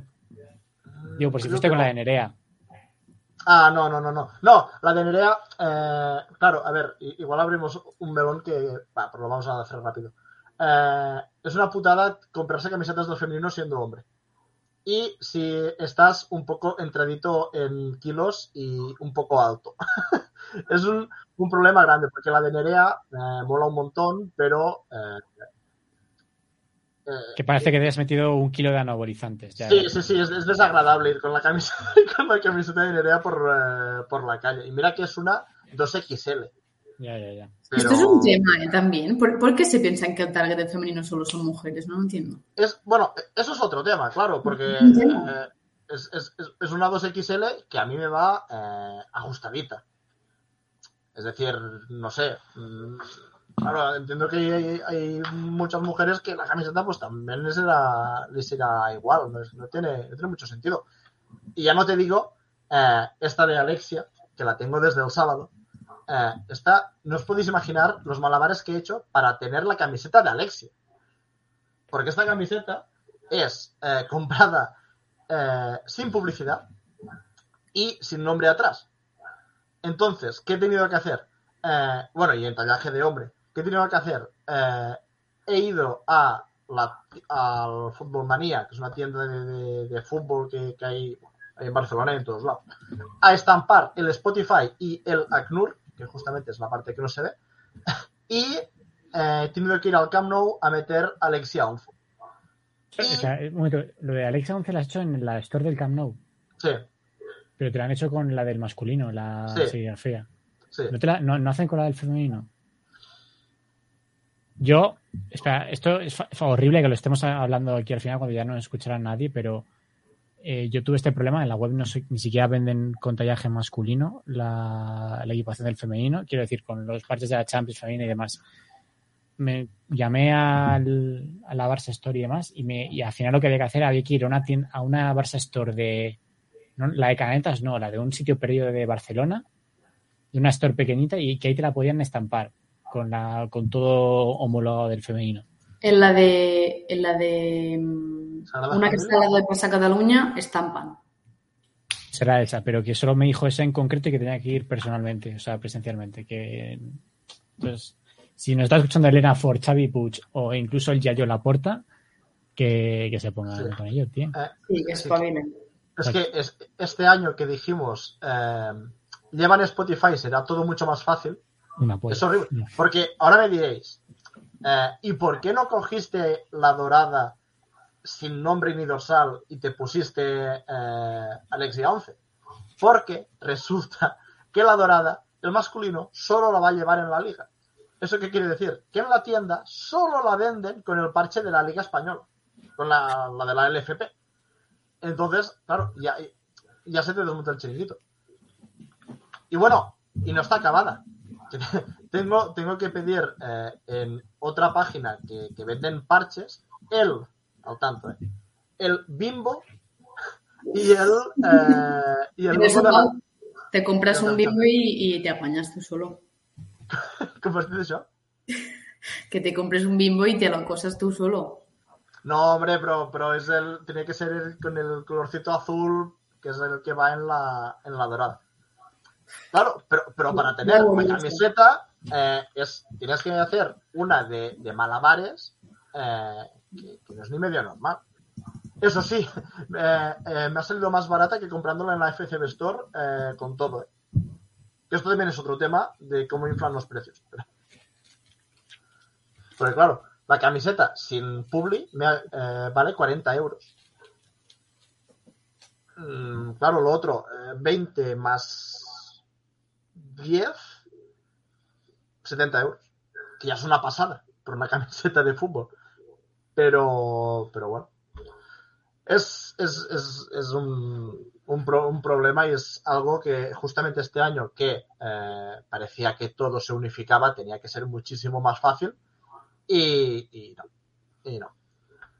Y es un problema, problema eh, grande. Aparte es lo que decía antes Judith, que no tiene por qué eh, una mujer querer ir con eh, que le vaya la camiseta ce- ceñida en la cintura y tal. Es que de hecho, ya no solo porque hay tallas menores, porque mujeres grandes hay igualmente. Ya solo por el hecho del, del tallaje, que es como, a mí personalmente no me gusta nada. Y ya, independientemente de que tendrían que hacer un cami- o sea, camisetas más grandes para todos los, los cuerpos, pero el tema del tallaje femenino, entre cometas, es, es que es horrible, de verdad, es que no Sí, le gusta sí, a nadie. Sí, sí, sí. Es que aparte, la del Barça, eh, y ya acabamos con esto, la del Barça en comparación con la de la Real, eh, es que la del Barça, la, la parte esta, a ver si, no, me quito el de esto. La parte esta de aquí, que coge el, el brazo, esta costura, empieza aquí. Empieza casi en el cuello. No sé si, ¿sabes? Empieza mucho más aquí. Entonces, ¿qué hace? Que el- el- la manga vaya aquí y la manga te, te- te queda por aquí. Es que, claro, digo, me voy a probar la del femenino en una talla grande, pero es que no me pasa, si entra un brazo no entra el otro. es que, no sé, horrible. Eh, todo, todo fatal. No puede ser que, que tengamos que hacer tantas cosas para comprar la camiseta del... Es que acaban perdiendo ellos al final. Sí, sí. No Y- ellos. Sí, y, y nosotros aún más o menos tenemos suerte, porque en el resto de secciones eh, Mm. es un drama. Sí. En el baloncesto hay los chicos de la Resistencia del Palau que llevan años quejándose de que solo hay la primera equipación y, eh, y, que solo está en tallaje de, de adulto. Es decir, un niño que empieza a ver el baloncesto y que tiene sus ídolos y que quiere la camiseta de Mirotic, no se puede comprar la camiseta de Mirotic porque, porque es- le, le- le va a ir de, de vestido. Sí, sí, sí. Y bueno, y evidentemente no hay la segunda, no hay la tercera. eh, bueno, eh, dramas, dramas del, dramas del primer mundo. Pero, pero hostia, no sé, un poco, un poco regular. Y, y bueno, yo creo que, que poco más. eh, me Se nos ha jodido esto de, de que el problema de que los podcasts que van largos era culpa del Oberto, ¿eh? Sí, sí, sí, sí, la sí, sí. Y mira, y mira que digo, "Buah, mm, hoy lo vamos a acabar bien y tal, y con lo de la camiseta se me ha ido. ¿eh? Voy a tener que coger yo las riendas un día y empezar a ir a, como el programa este de 59 segundos, de que se os corta el micro cuando habláis más de 59 segundos. Lo cual me viene a mí fatal también por mi parte. Eh, sí, sí, sí, la verdad es que sí. Pues, pues bueno, va, ya eh, creo que hemos tocado un poco todo. eh, y ahora solo creo que ya queda el, el lunes, el lunes que viene. Eh, tendremos, tendremos rival de Champions el lunes que viene. exacto, tendremos rival de Champions. Estoy. Y- Ah, bueno, va, os, eh, os lo pregunto rápido, eh, solo me tenéis que decir un, un nombre y ya está. ¿Qué rival preferís? Roma. Yo, personalmente, me gustaría mucho el Chelsea. Pero Bueno, en, en, en cuartos dices o Pau o... No, no, en cuartos, el, el- el- el rival que, que- Bueno. O sea, el- Chelsea, el P- del o sea, sorteo. perdón, Chelsea no, PSG, Lyon o Roma. Eso es lo que nos pueden ¿Qué tocar. Yo? Roma, sí. ¿El Lyon? ¿Y por qué no Sí, puedes es tocar el- el Chelsea? Ah, porque es primero. Claro, claro, o sea, los segundos de grupo que quedaron fueron Lyon, PSG y, y Roma. Y yo digo Ah, Roma. Claro. No. Preguntabas por cuartos, ¿no, Pau? Que sí, que sí, que sí, que sí. Sí, sí, yo digo Roma por, o sea, no por evitar a PSG y, y Lyon, que me da un poco lo mismo, sino por la vuelta de Vicky Losada y para cerrar un poco el círculo, que no puedo jugar en su día en el Camp Nou, y también por Andrés Alves y que se baile una, una samba con, a- con Geise cuando marque un gol. Yo pensaba que había pasado primero el, Che- el PSG. Pues yo no sé, lo, lo que, el que sea menos el Lyon, la verdad. Yo, pues, yo estoy totalmente fuera de vuestro barco, ¿eh? Yo estoy con el Lyon en cuartos, ¿eh? A ¿El ver, que es en- que se te, cuartos? tiene que tocar, se te tiene que tocar es mejor que te toque a doble partido. Pero es que yo prefiero que no toque. yo es que no, no, no lo he superado aún. No... Sí, lo veo, sí, sí. lo estamos, lo estamos, eh, lo estamos viendo, sí. Aunque, bueno, veo en el chat, están todos bastante con, con Borja. Roma, Roma. ¿El sorteo es el viernes? Sí, no ya, ya se, lo han, se lo han dicho a, a Funfemun 23. Por cierto, eh, Funfemun 23, ya no es por meterme con nadie del chat, eh, pero igual un poquito más de, de- de imaginación con el nombre, ¿no? que parece una contraseña más que, más que una, que, que un- que una arroba, hombre. Aunque la foto, ¿qué, qué es lo que hay encima del caballo? caballo. Eh, Pau, lo dices como si Capayapa no hubiese sido lo que te hubiese salido al golpear el teclado con la cabeza dos veces. No, pues no. ahí ahí pues te no. sale Capayapa. No. Va, venga. Sí, va, va, va, va. Que, que nos vamos de, de- de tema. Espera, porque tú lo dices muy rápido, va, va, va, pero tengo que tener aquí a punto para cuando tengamos que quitar el directo. Pues bueno, nada, os voy despidiendo ya. Eh, Borja, mm, muchas gracias por estar como todas las semanas en el, en el directo. Nada, volveré cuando Villa dimita. Hostia. Hostia, Entonces, nunca. tampoco, tampoco era eso, hombre. No, no. Y, y gracias, Judith, eh, por estar otro, otro lunes más eh, aguantando el temporal. A vosotros ya lo sabéis. Y, nada, nos vemos ya el, supongo que el próximo lunes. Espero que con Loberto, así puedo estar más tranquilo y os darán un poco más de bola a los que estéis en el chat. y, poco más. Eh, nos vemos en la próxima. Adiós. Adeu.